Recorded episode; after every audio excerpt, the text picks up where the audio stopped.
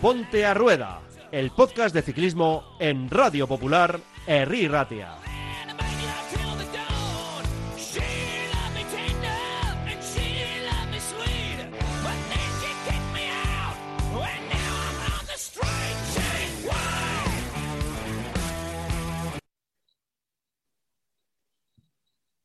Ha arrancado ya una nueva temporada ciclista y por supuesto tenía que volver Ponte a Rueda, aunque lo haga con un poco de retraso, ahora explicaremos por qué, pero estamos listos para el inicio real de la temporada ciclista. Podemos incluso ponernos exquisitos y decir que lo que ha habido hasta ahora, que sí, que muy entretenido, pero hasta que no empiezan las grandes carreras, nosotros nos hemos estado dedicando a la labor de análisis. Por eso y porque queremos eh, seguir dando pasos, queremos seguir dándole relevos a este pelotón que estamos formando entre todos, vamos a arrancar una nueva temporada y lo vamos a hacer con ilusiones renovadas, pero eso sí, con el mismo equipo, porque hemos estado, bueno, trabajando, hemos tirado de agentes y no nos hemos enemistado ni con Acuadro ni con nada por el estilo, sino simplemente hemos decidido que queríamos quedarnos con el equipo de siempre. Así que según los va mostrando mi pantalla, los voy a ir saludando y empezamos con Alberto Arrondo. ¿Qué tal? ¿Qué tal, Beñat? ¿Qué tal, Grupeta? Un saludo, chicos. Pues sí, creo que probablemente seamos el, equipo del World Tour con mayor continuidad y mayor consistencia en su bloque, ¿no? Porque somos todos con, eh, con papeles de gregario líder, sprinter, escalador, tiramos todos a una y este equipo sigue más unido que nunca. O sea que encantó de volver a estar pedaleando. Muchas ganas, ¿eh? Y mucha tela que, bueno, pues eh, que cortar en los siguientes minutos. Iremos eh, tema por tema, vamos a intentar tocarlo todo y vamos a tratar de marcarnos también objetivos, que es el momento de la temporada para hacerlo. Javier Arrieta, objetivos para esta temporada. Muy buenas, compañeros. Hola a todos. Hoy me he puesto camisa eh, porque hoy, hoy voy a intentar ejercer un poquito de, de general manager. Eh, objetivos hay muchos, eh, vamos a intentar poner algunos que sean un poquito realistas. Coincido con Alberto en que probablemente somos el equipo más polivalente que hay, que hay sobre el terreno, así que vamos a intentar dar lo mejor de nosotros y, que el 2022 sea lo que, lo que creo que va a ser, que es un super año. Esperemos que así sea y que no sé si éxitos, pero tengamos continuidad, ¿no? Podemos ser quizá la barca Sports del podcasting de ciclismo. Pero bueno, todo llegará, que, nos queda mucho camino por delante. Adrián Golbano, ¿y cómo se presenta para ti este, este nuevo año ciclista? Pues yo creo que muy entretenido y muy emocionante, a la par que con bastantes incógnitas o por lo menos con muchas dudas que, que, resolver en lo que respecta al rendimiento de varios corredores. Pero bueno, en lo que respecta a nuestra grupeta, pues bueno, yo creo que venimos todos con las pilas cargaditas con un periodo de base bien hecho y bien trabajado y apareciendo en el momento oportuno, que es cuando la bici empieza a rodar y, las carreras empiezan a, ponerse calentitas. Pues sí, está llegando ese momento, ¿eh? no le quitamos eh, pues ni un ápice de importancia o del mérito que tiene todo lo que ha sucedido, hablaremos incluso de ello, pero está claro que esas eh, primeras carreras que te hacen saltar del, sofá o de donde quiera que estés viendo la, competición, pues todavía no han llegado, pero nada, están a la vuelta de la esquina. Aunque bueno, eh, yo os diré que, claro, eh, con el temporadón que lleva Nairo Quintana, pues eh, se ha saltado, se ha saltado en este sofá. si os parece, un poco por seguir la que había sido la, bueno, una tradición que empezamos el año pasado y, y, que este, bueno, pues ha dificultado un poco, ha habido cuestiones COVID durante el primer mes del año, ha sido un poco eh, difícil, ¿no? Pues hacer todo lo que estaba en los planes, pero podemos reservar estos primeros minutos para hablar de Mayotte, que nos gusta mucho y que además es una manera también de acercarse a la temporada. Em, aquí podemos tener polémicas, ¿eh? pero mira, como tenemos unos 10 minutos para discutir, eh, si os parece, vamos soltando cada uno de nuestros nombres, lo que nos gusta, los que no, y podemos empezar con los navajazos. Eh, como el gran amante de la materia en este podcast, Alberto, tú primero, ¿qué es lo que más te ha gustado de lo que se ha presentado este año? Pues mira, yo tenía una clasificación hecha de, los tres que más, me han gustado y los tres que menos. Y, antes que nada quiero hacer un, quiero remarcar una cosa. Eh, el ciclismo es un deporte que tiene que buscar de alguna u otra manera acercarse al aficionado y, captar nuevos integrantes a este club de los pedales.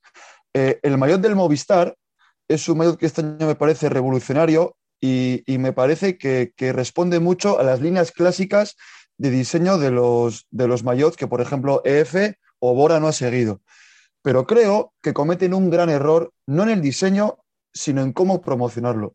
Que un maillot te cueste 150 euros y que un culote te cueste 200 euros no es en absoluto la manera que tiene el mejor equipo español y uno de los mejores del ciclismo contemporáneo de acercar este deporte a las masas.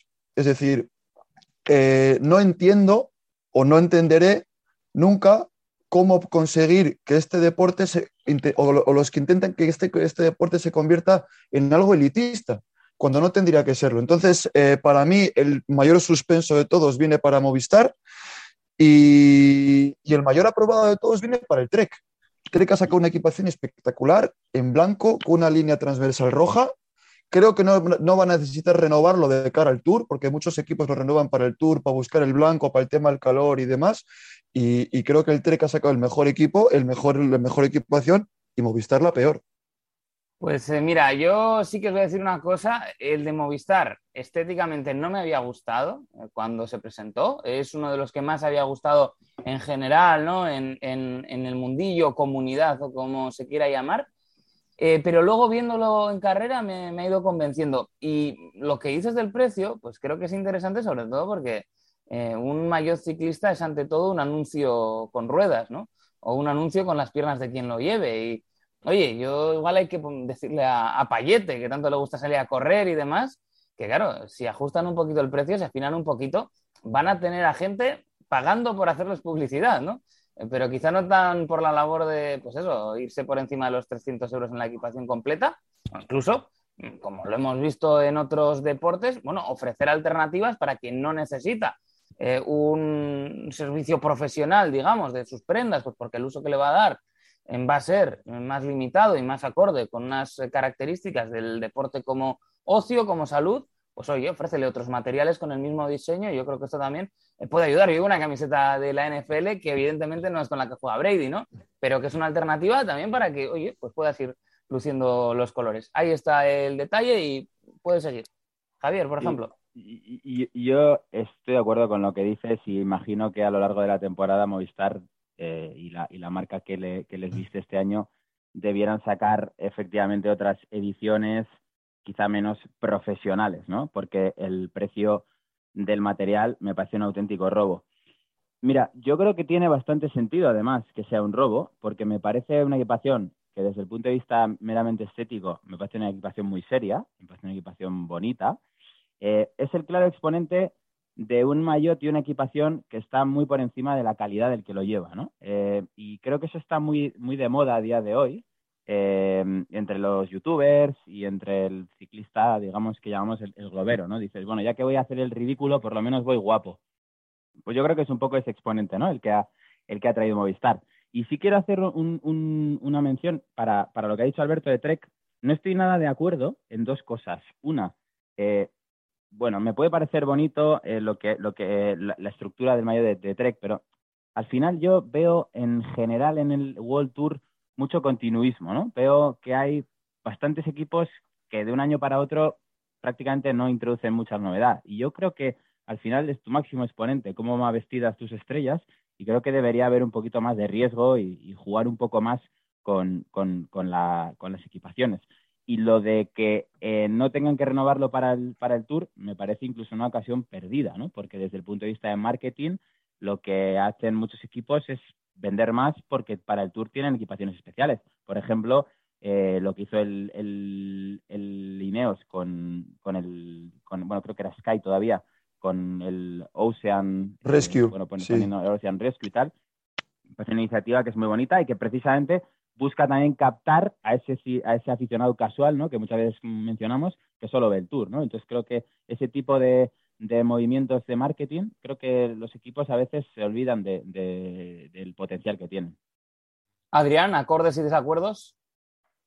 Eh, yo lo que veo aquí es que nadie da un podium de los que más le gustan y los que menos. Pero bueno, yo para mí los, los que más me gustan, eh, no sé hasta qué punto por novedosos, distintos, cambiar con una imagen anterior y demás, o, o por mantenerse, serían el, el, Bike Exchange, el Education First y el tercero que más me gusta es el de Trek, que es el más continuista de los tres. Pero los otros dos me, me gustan los colores, el cambio, les he visto ya en alguna carrera y se les identifica bien, que me parece que es algo importante si quieres publicitarte a través de, de la imagen en, en, carrera. Y los que menos te diría, pues el del DSM me sigue pareciendo horroroso. Eh, el, el, de Manuela Fundación, no tengo palabras. Pero es que, es que eso es una categoría aparte. Es que es bueno, lo que queráis, pero es que. Es, es sideral lo que ha hecho Manuela es que, eso, es que es espectacular. O sea, no sé cómo deciros. Y luego el que no me acaba de gustar, o incluso te diría los dos que no me acaban de gustar, porque al final parece que se han plagiado el uno al otro, son el de Bora y el de Euskaltel, con esos recuadritos de colores ahí, con... Bah. No puedo, No, estar no me más, gusta en no, absoluto. no puedo estar, no puedo estar más de acuerdo en Bora y Euskaltel, que para mí están, están en, la, en la cola del pelotón. Eh, no, no lo entiendo. Es decir, eh, Bora tenía un, un- una línea muy bonita, simétrica, y ahora han, han generado una simetría, le ponen rojo, y Euskaltel me decepciona porque al final no entiendo e- esos colores añadidos, no sé, no sé muy bien a qué, a qué responden, eh, no, no veo un criterio claro, ¿no? Que tenga que ver ni siquiera con los colores de, de, de la icurriña, no tiene sentido. Y, y con Bora y Euskaltel, para mí, uno de los, de los tremendamente feos eh, es el de Total Energy. O sea, ver a Sagan con una factura eh, puesta encima me, me parece, o sea, me, me gusta porque ya sabéis que a mí Sagan ya me parece que, que se ha pasado de moda, pero realmente no me parece serio. Joder, pues tú imagínate, Esa factura no da para pagar el desastre que está ocurriendo en ese equipo. ¿eh? tú imagínate cuando Indurain ganaba los tours y la gente tenía hipotecas con el Banesto. Pues puede ser más o menos, más o menos lo mismo, ¿no? Yo, como, sabéis, por, por tema de, trabajo tengo cierta relación con, eh, con Echeondo. Y Echeondo me ha dicho dos cosas. La primera, y que no sé si os lo he comentado yo, pero para que quede aquí grabado, que la Pasione, que es quien le hace los maillots a la equipación a, a Movistar, no tiene fábrica. Eh, la Pasione son eh, prendas que se las hace directamente en Alini. Y la pasión no es, la pasión es humo, es, es Instagram, es creo de la nada una imagen de, de, de alta gama y luego pido que me lo fabriquen. Entonces es, no tienen fábrica.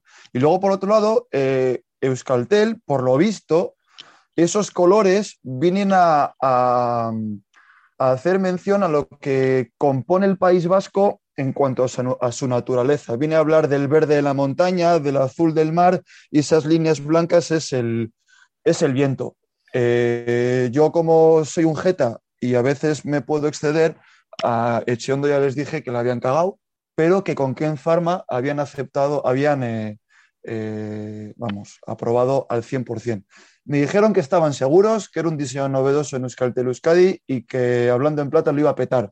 Veremos, pero comparto la opinión de Adrián y la de Javier. No, a mí no me ha gustado en absoluto. No me convence, pero es verdad que es un mayo tan marcado por el color, ¿no? Eh, porque hay otros que, bueno, pues han ido cambiando, tienen algunos elementos, pero aquí el color principal, ese naranja, eh, te marca tanto el diseño que te sacas algo de la manga o es difícil que, se note ese cambio en otros años. Y yo sí tengo la sensación que se va a vender bien. Y tengo la sensación que va a ser de los que en webs tipo prendas y tal, o sea, vamos a tener ahí a los del boom del ciclismo anglosajón arrojándose para conseguir estos mayots. ¿eh? Lo mismo tenemos que hacer, eh, pues hacernos con unos cuantos y luego venderlos a precio de NFT. Igual está ahí la, la cosa para financiar Especula la especulación, te espe especulación textil, Beñat, nada más y nada menos. Pues a mí me parece el maillot que se compraría pipi calzas largas. ¿Qué quieres que te diga? Eh, pues eh, podría estar eh, también, podría ser una buena campaña. Ha salido, lo has sacado tú, Adrián, el, el del Education First. Os quiero preguntar también por, por ese, porque es de los polémicos y yo cada vez que lo veo me gusta más. Sí, yo estoy de acuerdo. O sea, la primera impresión que me da es se han pasado de rosca, porque es verdad que, que llevan una tendencia clara en los últimos años a ir arriesgando cada año un poquito más y sí que parece que esta vez se habían pasado un poco de rosca. Pero es verdad que cuando lo ves en carrera, eh, a mí me parece que es por donde tiene que ir, es por, es por donde tiene que ir eh, parte del ciclismo. No digo todo, porque las líneas sobrias, coincido por ejemplo con el del Ken Pharma o el de Caja Rural, me parecen mayores muy serios, de equipo serio, pero me gusta que haya también equipos que hagan lo de Education First o lo de Bahrein incluso, ¿no? Que dices, parece que van un poco a la deriva, pero a mí me gusta ese punto así un poquito eh, impresionista incluso. Sí, es verdad que para comprarte el maillot del EF, pues tienes que salir de casa eh, con bigote, sombrero, calcetines blancos altos, un pantalón corto, un skate en la mochila. O sea, parece que, que va dirigido a cierto, a cierto público, pero por lo menos tienes identidad. Tienes una identidad. Con el Trek tienes identidad, pero con lo que no lo veo para nada es con, con lo de. Me parece que se han pasado de, de vueltas. Podría ser que vayas a una tienda de ciclismo y te digan, no, aquí no lo puedes comprar, tienes que ir a la cafetería, ¿no? Eh, que es un poco el, estilo que, que, manejan y te llevas pues unos kilos de, de café en granos así para que lo puedas moler en tu casa, igual con los vatios que vas moviendo. Esto igual también es otra idea, ¿eh? Yo aquí lanzo ideas, podemos patentar un molinillo de café que se, se haga trabajar pedaleando, ¿eh? Esto, no es mala idea, no es mala idea. Esto puede ser un auténtico exitazo. Bueno, pues estamos ya un poquito con, yo creo, la vista en, en la temporada. Hemos visto cositas, ahora las trataremos, pero si os parece podemos empezar a hablar de qué es lo que esperamos, de qué nos apetece ver y a qué le tenemos más ganas en esta nueva temporada. Y para dar un poco la vuelta, pues esta vez empezamos con Adrián. ¿Qué tienes ganas de ver en esta temporada 2022? Pues yo, como siempre, soy partidario y apuesto siempre por las clásicas. Para mí es el, momento más interesante de la temporada y el que espero ver con, mayor impaciencia ¿no? cuando va a arrancar. Yo creo que hay muchas incógnitas, creo que muchos de, los favoritos tenemos que ver este año cómo se gestionan en esas carreras, partiendo de ese favoritismo, sabiendo que hay otros corredores en un segundo escalón quizás, pero con un nivel altísimo que, que, en cualquier momento se pueden llevar un monumento. Y creo que van a ser carreras muy, muy entretenidas. Es verdad que tenemos ahí la incógnita de si Van Der Poel llegará o no. Es verdad que creo.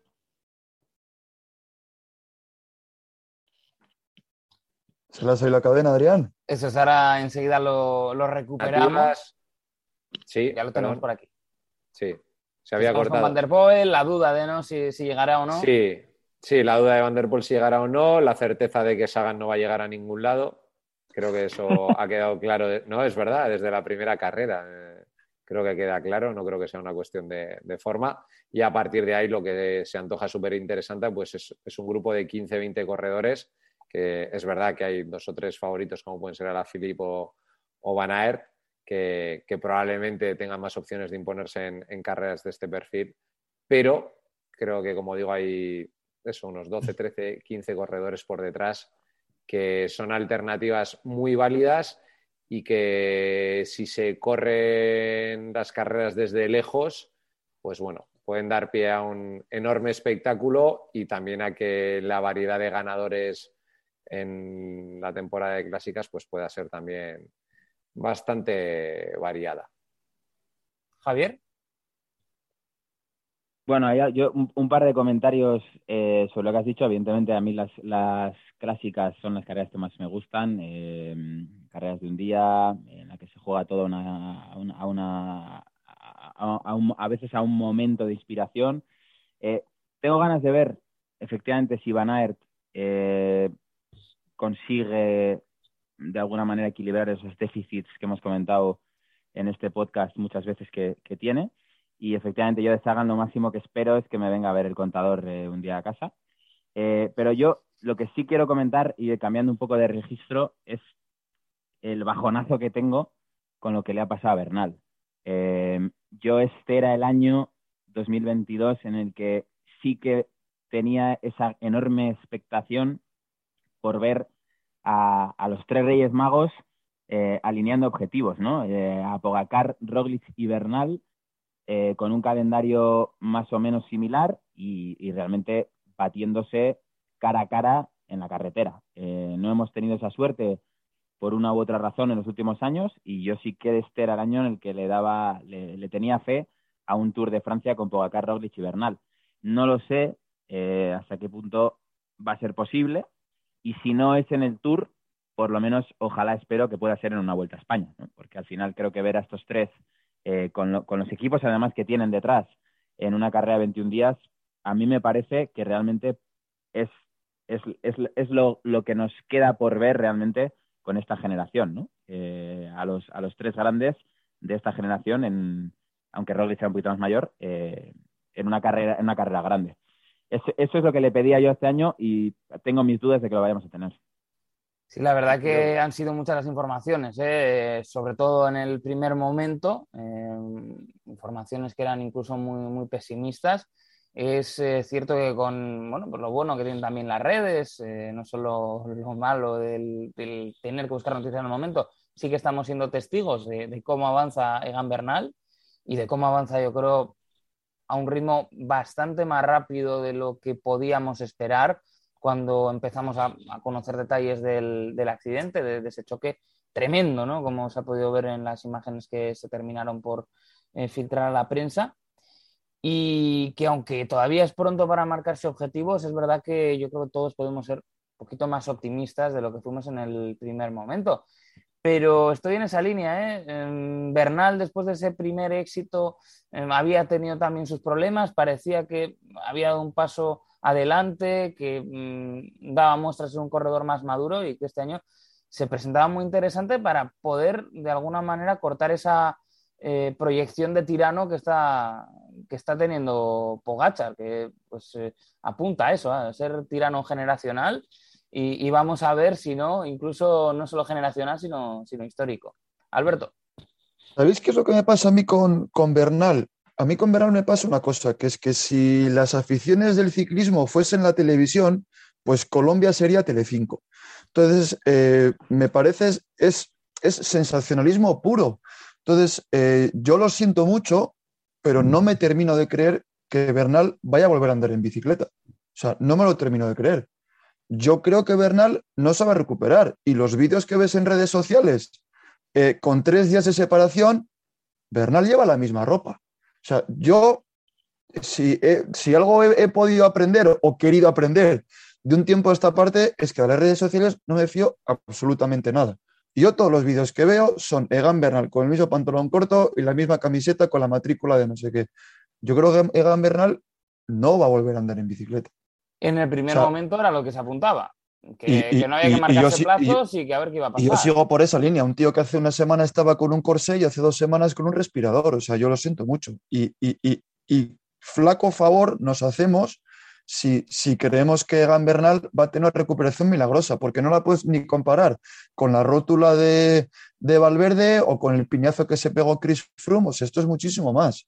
O sea, este tío por poco se parte la médula por la mitad. Entonces, eh, yo creo que, bueno, siento la misma decepción que puede sentir Javier respecto al rendimiento de Bernal, lo que podemos esperar del colombiano en esa temporada 22, pero para mí Bernal eh, eh, creo que no va a llegar no solamente al Tour, o va a llegar a, volverse a vestir de corto. Creo, creo. Es la sensación que me da, viendo los vídeos, viendo su recuperación y viendo las caras que tiene cuando, cuando le enfocan haciendo deporte. Por volver al tema de antes de que le pedimos el año 2022, pues el año 2022, como el ciclismo es pasión pura, pues si me preguntas ahora, estoy deseoso de que lleguen las clásicas y si me preguntas en mayo, pues estaré deseoso de que lleguen las grandes vueltas, ¿no? Entonces, eh, como comentaba Adrián, eh, eh, tengo ganas de ver cómo los cariñosamente llamados culo gordos se pelean ya entre las piedras. no sé si era este fin de semana o el que viene, que empezábamos ya con Omlop y con Curne y tal, ¿no? Este fin de semana. Este fin de empezamos con Omlop y con Curne. Dentro de dos semanas tenemos Estrade Bianche y a la vez empieza París-Niza. O sea que lo que nos tiene que hacer levantarnos del sofá empieza ya. Y, creo que las clásicas este año eh, van a volver a depararnos espectáculo. No sé si van a ser mejores, pero van a depararnos espectáculo. Porque si es verdad que algo tienen las carreras de un día, es que no defrauda nunca. No defrauda nunca. Entonces, bueno, ¿qué le pido al 2022? Pues por lo menos que Egan Bernal pueda hacer vida normal y en el plano deportivo el ciclismo global que nos sigan enganchando como siempre las, maravillosas primaveras. Yo desgraciadamente, Sí, perdona, pequeño- Beñat. Un- No, Ah, es, Rita, es un, un pequeño pun- un pequeño apunte. Las casas de apuestas dan a día de hoy más favorito a Bernal para ganar el Tour de Francia que, por ejemplo, a Nairo Quintana. Eh, no digo, no digo Mikel Landa, ¿eh? pagan, pagan el doble, pagan el doble que gane Mikel Landa. No, yo, decía que estoy un poco en el tema de Bernal en la línea de Alberto. A mí me parece muy difícil que, que, bueno, que pueda volver a andar en bici a nivel profesional. Y si lo hace, pues bueno, es verdad que es mucho más joven que Chris Froome, pero también la lesión es mucho más grave y ya vemos cómo se está manejando el bueno de Chris. Entonces, a mí me da una pena enorme porque, como decía Javier, pues al final este 2022 habría la posibilidad de, de ver competir, vamos a decir, cara a cara a, los tres grandes de, los últimos años y desgraciadamente creo que nos lo vamos a perder. No sé si aparecerá una tercera figura emergente que reemplace a Bernal, pero bueno, yo creo que el poder ver a Bernal compitiendo con los dos eslovenos, pues bueno, se me antoja poco menos que imposible. Como dice Alberto, casi, mira, que, pueda hacer vida normal y no tenga grandes secuelas a partir de ahí, pues bueno, entiendo que lo deportivo pasa a un segundo plano. Y eso al final lleva también a que en mi caso he comentado lo de las clásicas, pero es que bueno, después de las clásicas casi me genera más interés las vueltas de, de una semana que las tres grandes vueltas, que siempre generan interés, obviamente, pero eh, con los recorridos que están haciendo, con, sobre todo en el caso de, entiendo en el Tour, con el liderazgo supremacista que tienen los dos eslovenos, pues se me hace difícil eh, nombrar alguna de las tres carreras como un punto atractivo del calendario. Sabiendo que lo tiene, porque son las tres grandes vueltas, uff, yo creo que hay otras carreras que tienen muchas más alternativas y emoción si, si te gusta el ciclismo más allá de, pues, de lo que es el ciudadano medio, digamos, ¿no? Entonces, yo por las grandes vueltas este año no me decanto mucho. Eh, me parece que la Vuelta a España, dentro de su interés de atraer grandes corredores, ha hecho una jugada maestra con el recorrido que ha hecho. El recorrido me parece eh, auténtica basura, así lo digo de claro, pero me parece que para sus intereses comerciales eh, lo ha hecho de 10. Desgraciadamente eso va en contra del aficionado al ciclismo, de verdad. Y con el Giro, pues bueno, respecto a, a anteriores recorridos y a lo que ha sido un poco el santo y seña de, del Giro, pues bueno, creo que es otra grandísima decepción. Y el Tour, pues yo creo que un pelín mejor que otros años, pero en la línea de, de la última década. Decepcionante también. Puede que una mierda, ¿no? ¿Eh? Que total que una mierda las grandes vueltas este año. Sí, para mí sí. Yo, yo estoy, estoy, de acuerdo, pero una cosita. A mí hay una cosa del tema de Bernal, y ya cerramos este capítulo. Uh -huh. A mí hay una cosa que me invita al optimismo, ¿no? Estando de acuerdo en la gravedad de la situación, creo que tampoco es muy comparable a lo de, a lo de Front, porque aunque es más grave lo de Bernal, también tiene 12 o 13 años menos. Pero hay una cosa que a mí sí me llama la atención, ¿no? Que es que él ha estado en Colombia todo el rato. Yo no conozco, igual aquí me estoy extralimitando eh, en la opinión, pero entiendo que si tú tienes a un profesional eh, que tiene un problema y crees que es realmente de vida a muerte o que las secuelas son irreversibles si no actúas de una determinada manera, tampoco le dejas que se opere en Colombia, ¿no? Eh, siento decirlo, pero yo me lo llevo a Houston o me lo llevo a cualquier otro sitio. Es decir, eh, el hecho de que se haya quedado allí a mí me hace pensar que, aunque sin quitarle ni ápice de gravedad, eh, que tampoco era tan, tan, es decir, está muy cerca, ¿no? Como esa bala que te queda a un milímetro de la horta, pero al final la horta no la ha tocado. Entonces, yo, creo que es el... yo, quiero, yo quiero ser un poquito optimista en ese sentido, ¿no? Porque yo creo que si fuera algo grave, Ineo se habría movido ficha y no lo ha hecho. Yo creo, que eso para en Colo yo creo que eso para en Colombia porque cualquier desplazamiento era mucho más arriesgado que operarse allí. O sea, es, es más fácil trasladar al médico o los equipos en un, en un jet privado que trasladar a un tío. Yo creo que Gan Bernal tiene, o sea, puede llegar a tener, pues como el golpe que sufrió en su momento Adriano Malori, que puede llegar a tener algún, pues algún tema de, pues de reflejos o, o, o cerebral o, o, algo así. A, lo, mejor Ineos ha movido médicos de otros países a Colombia. Claro, a eso me refiero. No lo descartemos. no lo descartemos, ¿eh? para nada. Puede ser, Vale, y yo, yo quiero, quiero sacar un tema de, este año. O sea, a mí hay dos cosas que, necesito ver si, pasan o no. Una, si Cavendish, que ahora hablaremos. el más rápido, ¿eh? lo ha dicho Grape, el que sigue siendo el más rápido. Va, va al Tour y va y supera a Merckx y luego el, tercer el tercer arcoiris de la Eh, son, son, para mí las dos, dos cosas que este año necesito ya que sucedan para saber si pasan o no. Yo os voy a decir una cosa sobre lo de Cavendish. Yo creo que eh, uno puede pensar mal, ¿no? Por, por, qué no llevarlo, ¿no? Y también, pues, un, un, equipo belga que se sienta incómodo con la situación, pero es que si no lo llevas es más cantazo que, que si lo llevas, ¿no? Es como decir, mira, es que por si acaso nos va a romper este tipo el récord, mejor no llevarlo. No sé, esto me genera alguna cierta duda. Pues yo, Beñat, lo que planteas de Mark Cavendish, yo creo que depende fundamentalmente de cómo esté Fabio Jacobsen, que ahora mismo, digamos que están a la par. Eh, a partir de ahí, yo creo que de, de Koenig no, porque ahora no es de Koenig, no. Eso es, es, tema, es, es, es tema a debatir. Que esté vinil, no sé qué, ¿no? Sí. Ese, ese, ese. Es una pues buena. es un, es un buen tema. Es que es un... y, les, y, les, viste, y les viste Castelli ahora, ¿eh? Ojo con eso. Y les viste Castelli, sí. Eh, no sé. Eh, por un lado lo que dices, ¿no? Si no le llevo y soy un equipo belga, parece que tal. Eh, si le llevo, también parece lo, lo, contrario. Entonces, no sé. Yo creo que debería de depender de lo deportivo. Es que esa es la clave, ¿no? Lo, deportivo, porque es cierto que en un momento dado eh, tú puedes decir a nivel de impacto mediático te puede compensar más ir con Cavendish y que no gane nada, pero que tener el run run todo el tour de este tipo puede ganar y puede romper el récord de Merckx, es decir, me llevo a Jacobsen, gana tres, cuatro etapas, pero eso igual pasa más desapercibido en según qué ambientes que la mera posibilidad de que Cavendish pueda ganar, ¿no? Pero es que estamos hablando de que, como dices tú, o sea, ¿creéis que Jacobsen puede ganar tres, cuatro etapas en un Tour de Francia? Sí. Sí, yo sí. Con ese treno, eh, hombre, no te voy a decir que, yo, pero igual vosotros alguna os caía. ¿eh? pero que, que, hay etapas en las que Morkov ha tocado el freno que si no la gana él. O sea, estamos hablando de un tío que Jacobsen tiene mucha calidad.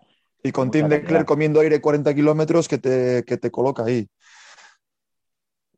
A ver, también va, a, depender de Gronewegen, ¿no? Que Gronewegen, eh, yo creo que este es el año que vamos a ver si, si regresa, ¿no? De verdad, porque eh, yo, yo para mí era un velocista de, muchísimo potencial y bueno, después de la, de la sanción, el año pasado ya corrió alguna carrera, yo, yo creo, también tengo ganas de ver un poco, ¿no? Ese, otra vez, ¿no? Ese duelo, porque a mí Gronewegen y, y Jacobsen me parecen dos de los, dos de los que más potencial tienen realmente. Es que así como en las, carreras de una semana, bueno, las grandes vueltas en tres semanas, tenemos claros eh, pues que los candidatos son, eh, pues, o era en su momento Egan Bernal, los eslovenos, etcétera, gente fin, escalador y tal.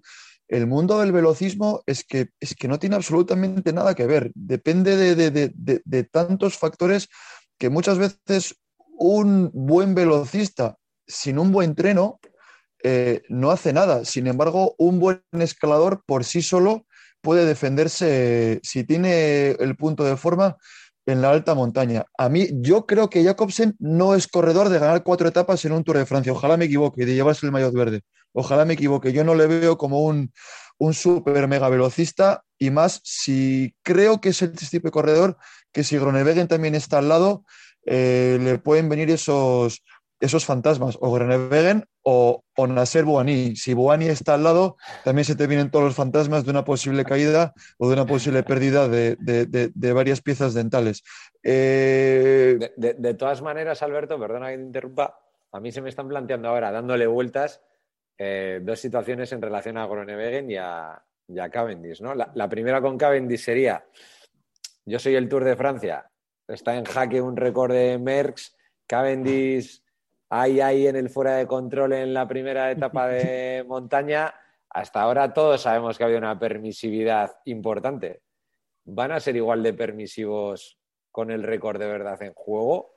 Eso lo primero. Y lo segundo, de Broneguen. yo creo que Van Aert este año apuesta por el maillot verde del Tour.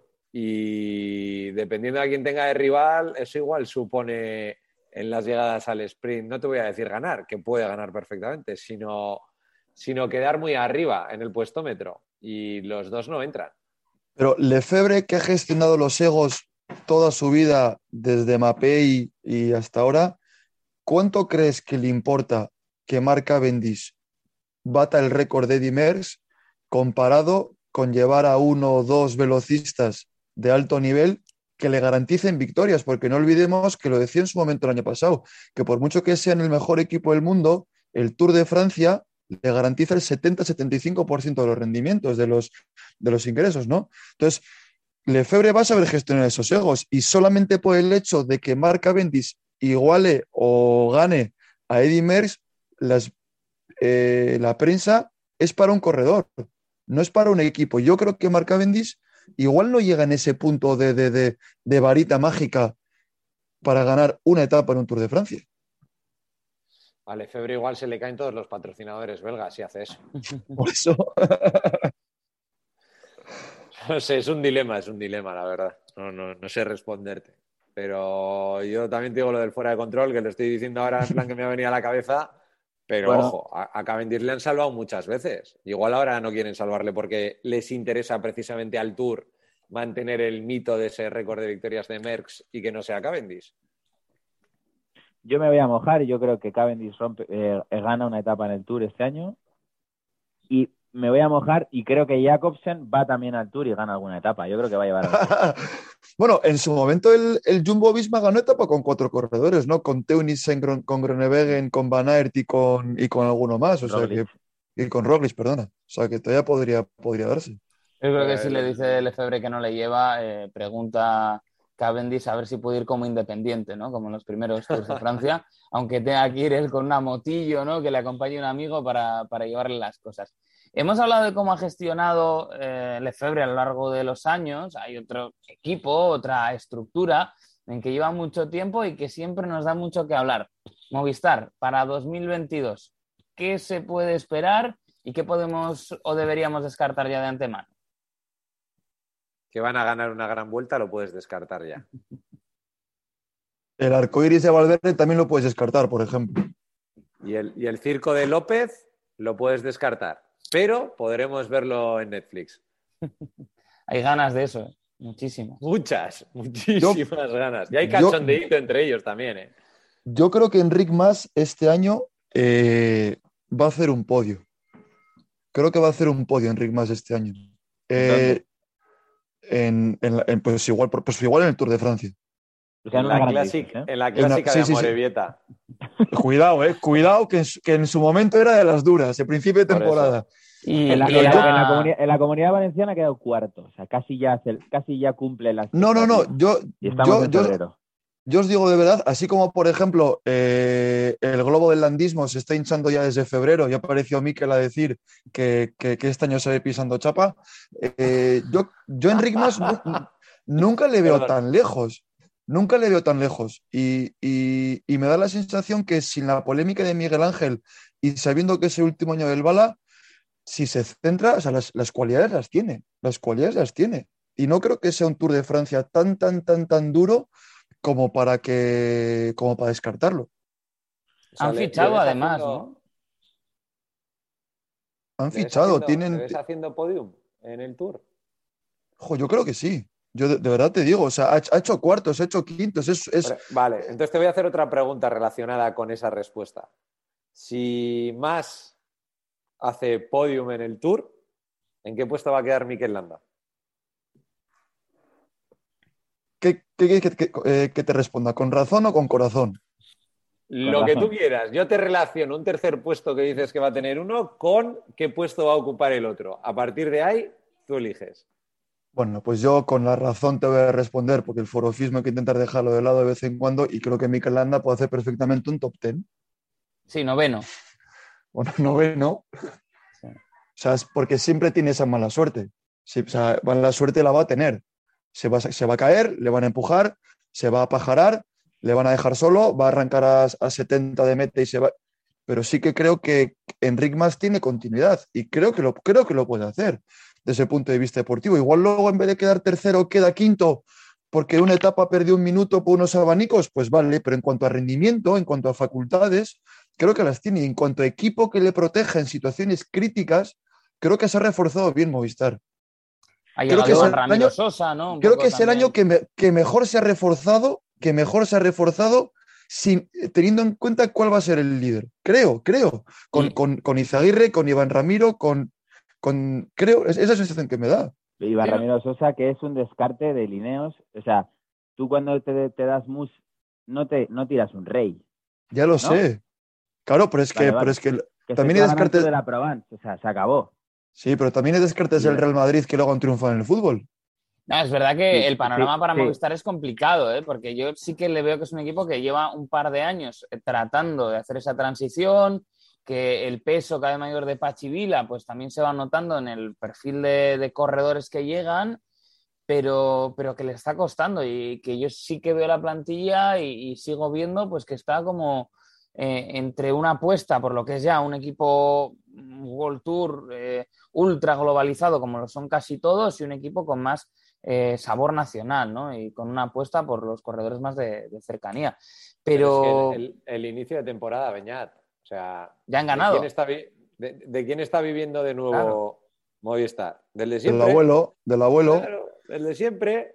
Y eso en junio y en julio y en septiembre, pues probablemente sea parecido. ¿Que Enric más tendrá protagonismo? Seguro. ¿Que va a depender mucho de qué gran vuelta corra y quiénes corran en esa gran vuelta? También. ¿Y que va a depender quizás más todavía de quién vaya en el coche del Movistar en esa gran vuelta?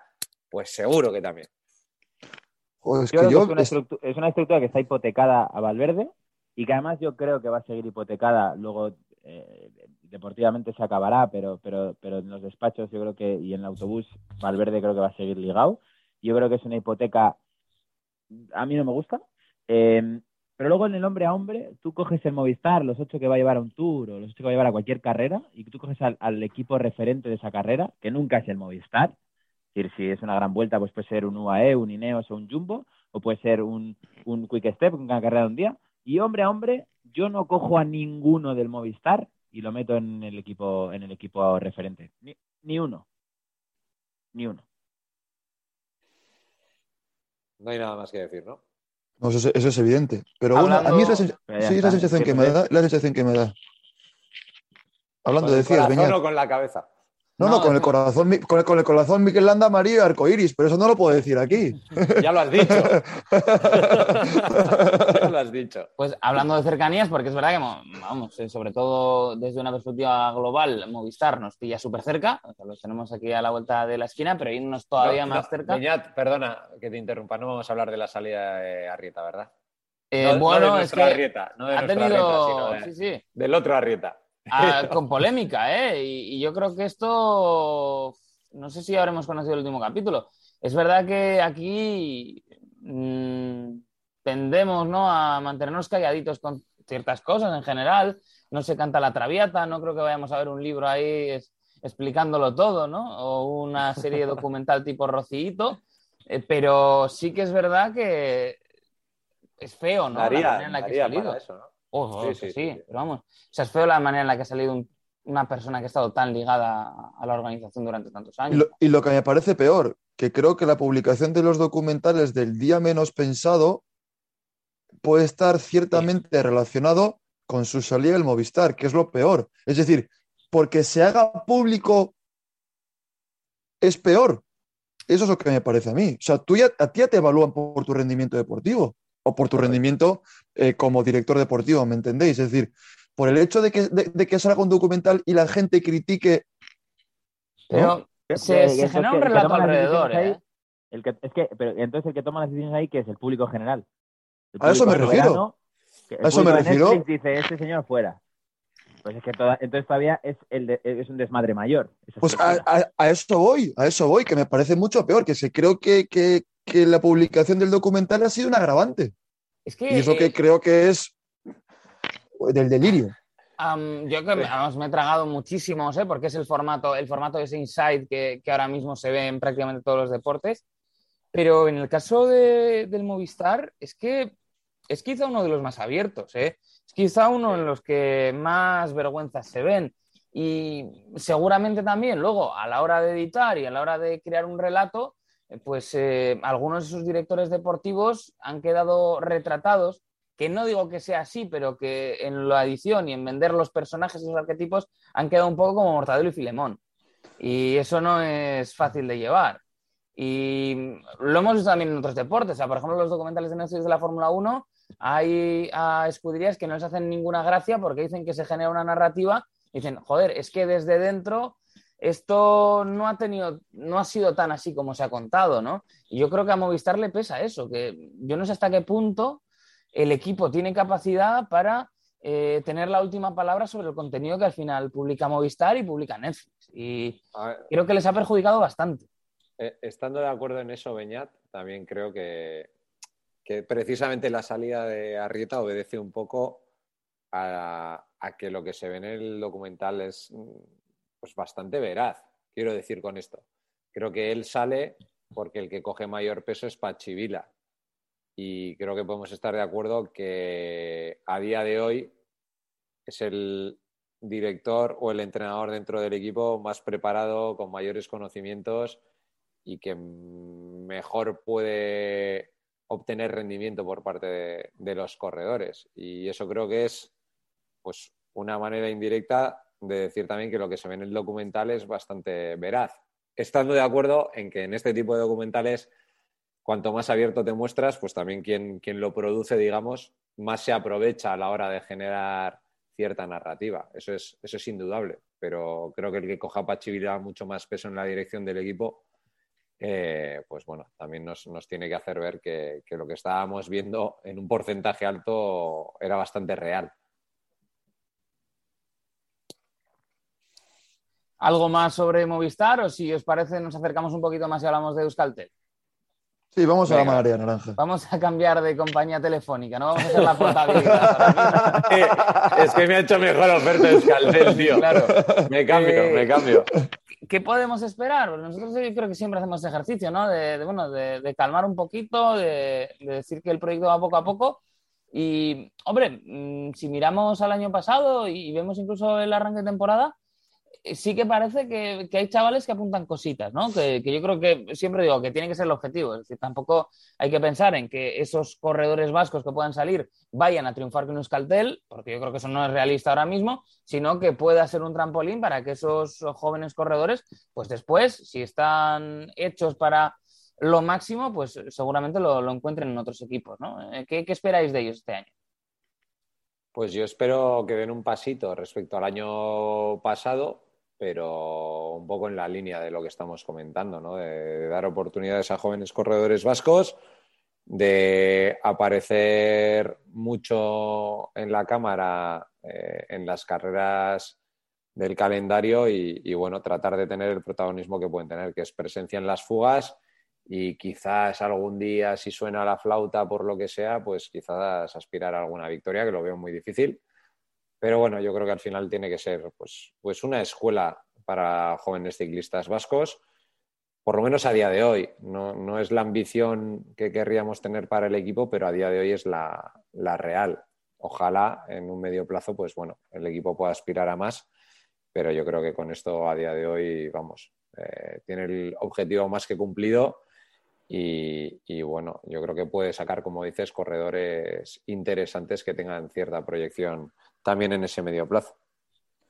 Sí, yo creo que mezclar, mezclar, perdona, ahorita un minuto, ¿eh? mezclar a, por ejemplo, gente como Mateo, Lobato, con, con chicos con, con, talento, es una fórmula que creo que puede, creo que puede funcionar y por ponerle nombre y apellido y ya puestos a exigir, creo que ese paso adelante que dice Adrián, yo creo que lo debería dar eh, Xavier, Miquel Azparren, ¿no? Creo que es un corredor con unos mimbres, joder, parece que tiene un potencial de la pera. Eh, su hermano pequeño está en, caja laboral, lo que es el, equipo de aficionados, ¿no? Del bueno, sub-23. Y, su, y su padre es un súper ultrafondista de esta gente que se ha hecho el camino de Santiago sin parar y demás. O sea que parece que los genes ciclistas los tiene. Y a nivel competitivo, el año pasado, sin hacer grandes puestos, pues nos dejó esas sensaciones de, joder, este chaval parece que, parece que tira para adelante. Así que ojalá en, País Vasco y en Vuelta a España, eh, que son las de más renombre que pueden llegar a competir la fundación, les veamos ahí adelante y ojalá pueda dar, aunque sea un susto, no te digo a ganar etapa porque es, muy, porque es imposible prácticamente, pero meterse una fuga buena, llegar con, ocho tíos en, al final de una etapa, ese tipo de, cosas, con ver mejora y eh, el, vamos, el, futuro de la fundación está, está asegurado. Decías, Javier, perdona. No, yo estaba diciendo que, que si, si, si, tuviéramos el, el escaltel que teníamos hace 15 años, evidentemente el sorpaso a Movistar lo habíamos hecho, ¿eh? porque eh, teníamos una estructura y, un talento y, una forma de correr y, una calidad y una decisión también eh, cuando se apostaba en una carrera por, por, un, por, una baza que, que, la verdad que yo lo he hecho mucho de menos. Mm, expectativas. A, Xavier Miquel Asparn a mí me parece que tiene un motoraco, o sea, tiene motor. Eh, hay que ver si, si, le da para, para, hacer alguna, alguna jugada maestra un día o dos. Eh, a ver en las cronos también, yo creo que tiene un cierto potencial ahí. Pero bueno, estamos en un momento del ciclismo demasiado complicado, ¿no? Yo creo que el modelo que teníamos en los 90 eh, con, con, cómo es el ciclismo actual, con esa inyección de dinero, esos, esos presupuestos desorbitados, ya no solo en un equipo o en dos, sino en ocho o en nueve, que es lo que estamos viendo. Es una tendencia clara a que el dinero al final siga teniendo estructuras ultrapoderosas, pero cada vez van siendo más, ¿no? El dinero se concentra, empieza a haber más que un monopolio, un oligopolio, y yo creo que eso, efectivamente, a quien más perjudica es, es al ciclismo eh, concentrado en esa cantera y en, y, en, y en, el modelo que tiene, que tiene la fundación. Entonces yo creo que es muy complicado, pero debemos aspirar a ser el equipo por el que pase todo el talento antes de dar cualquier tipo de paso eh, superior hacia, hacia, hacia equipos ya de, de, un nivel World Tour considerable, ¿no? Entonces esa es la aspiración máxima. Todo el talento tiene que pasar por aquí. Yo creo que ese es el objetivo. Ha arrancado también bien la temporada Isasa, ¿no? Uno de los eh, debutantes, pues eh, demostrando cositas ya en el arranque. Y esto, pues eh, también hay que valorarlo. Por cierto, que el día que grabamos este episodio ha tenido lugar la presentación de la temporada de Euskaltel y Euskadi y por eso tenemos contenido también relacionado con ello. Y es que nuestro compañero Dani Guerreiro pues se ha pasado por ahí y ha tenido la oportunidad de hablar con Miquel Vizcarra. Así que yo lo voy a dejar por aquí en el texto eh, que acompaña nuestra fantástica página web al, pues este capítulo que estamos escuchando. Se puede ver ahí la entrevista también y está bien también tener contenidos relacionados como la sección semanal en Vizcaya Juega, eh, siempre con su gacha y uso de Malda Bikes, que nos suele contar cositas. Precisamente hace poco hemos hablado con Oscar Guerrero, el director de Israel, que bueno, eh, cuando nos vayamos acercando pues lo, trataremos también, pero nos dice que uno de los sueños ¿no? para el equipo pues sería ganar un monumento. Eh, claro, tienen ahí a, Fulsan, así que bueno, pues ahí será también uno de los eh, candidatos para, ello. no nos queda mucho tiempo, pero sí que quería preguntaros por si habéis visto, que seguro que sí, y qué os ha parecido pues, esta nueva carrera, la Jaén Paraíso Interior, que, que, se le ha dado tanta bola y que bueno, potencial tiene, ¿no? Pero que igual no hay que volverse locos. A mí me gusta. Me parece algo, no voy a decir distinto, que va un poco en la línea de la Estrada de Bianche, pero, pero me parece interesante y sobre todo me gusta que, aquí la gente apueste por, por, crear nuevas carreras, ¿no? Porque se han perdido un montón de carreras y yo creo que es interesante, en este caso en Montparler, creo que ha sido un poco el que ha empujado para que saliera este proyecto adelante pues bueno, me, parece que puede ser una buena carrera y que además podría servir de, impulso para que otras personas pues se animen a, crear nuevas carreras que, falta hace, tanto a nivel, vamos a decir, profesional como quizás más, más amateur, porque para que lleguen a profesionales los corredores necesitan también buenas carreras en las que prepararse y bueno, yo creo que necesitamos un poquito de capa caída. Jesús Beñat. Sí, sí, se me ha ido ahí. en este podcast nos pasa siempre. oímos Montparler y alguien le sienta, y alguien le sienta algo mal. nos, hemos sentido no convocados. Respecto a, la clásica de Jaén París Interior, yo creo que el hueco en el calendario es súper bueno, pero por un simple motivo, porque estamos en un ciclismo tan competitivo, tan cercano a la Fórmula 1, que hay, que hay que ganar desde enero a diciembre, casi casi.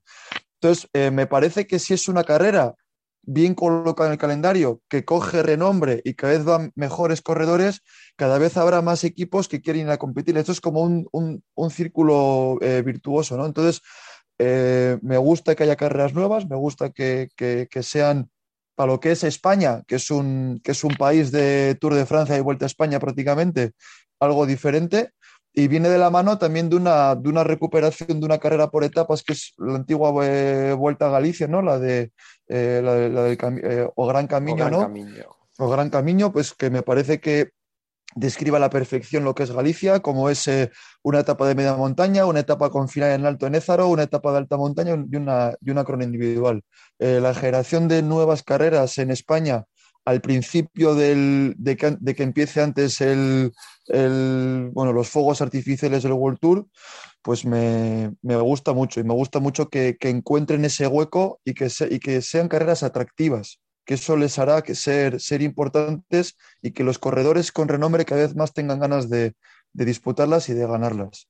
Javier. Sí, bueno, muy rápido. A mí me parece que es fundamental que el ciclismo busque modelos, pues como hace la NBA, que incluso es un modelo para mí de éxito absoluto y que incluso siendo ya un modelo de éxito absoluto introduce cambios año a año, como este año han cambiado también, por ejemplo, el concurso de habilidades de la NBA. Es decir, el ciclismo necesita reinventarse y buscar cosas nuevas. Y yo creo que el oportunismo en el calendario, eh, como señala Alberto, está, está, muy bien, está muy bien tirada.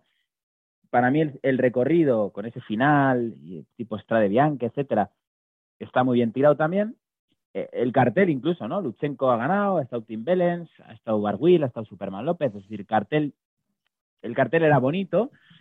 Entonces, aquí lo que falta básicamente es que más allá de que el Heraldo de Jaén le dé repercusión, al final esto lo que el World Tour lo va a comprar si, tiene repercusión en los países que realmente son poderosos en este deporte. Eh, y España yo creo que no es un país poderoso en este deporte. Entonces la repercusión tiene que venir de Italia, tiene que venir de Holanda, y si no viene de por allí, eh, yo creo que no, tendrá mucho más recorrido. Eh, a partir de ahí, eh, todo lo que sea innovar y, potenciar estas iniciativas eh, es lo que necesitamos. A mí me pues parece que la, perdona, yo decía, la innovación viene por este lado y no por las Hammer Series, por ejemplo, que eso sí que no tuvo ningún tipo de recorrido y sin embargo tuvieron el primer año bombo y platillo y portadas.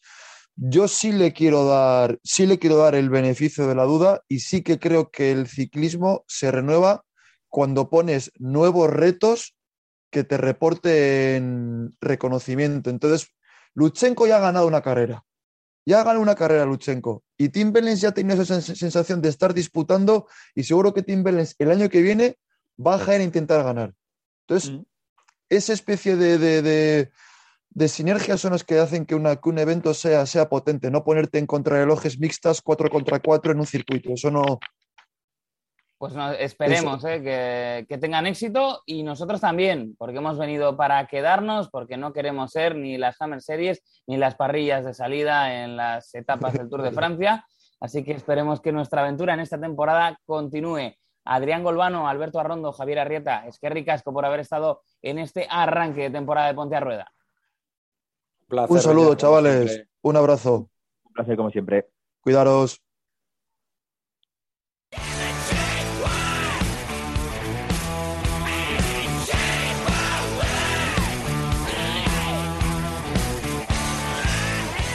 Ponte a Rueda, el podcast de ciclismo en Radio Popular, Herri Ratia.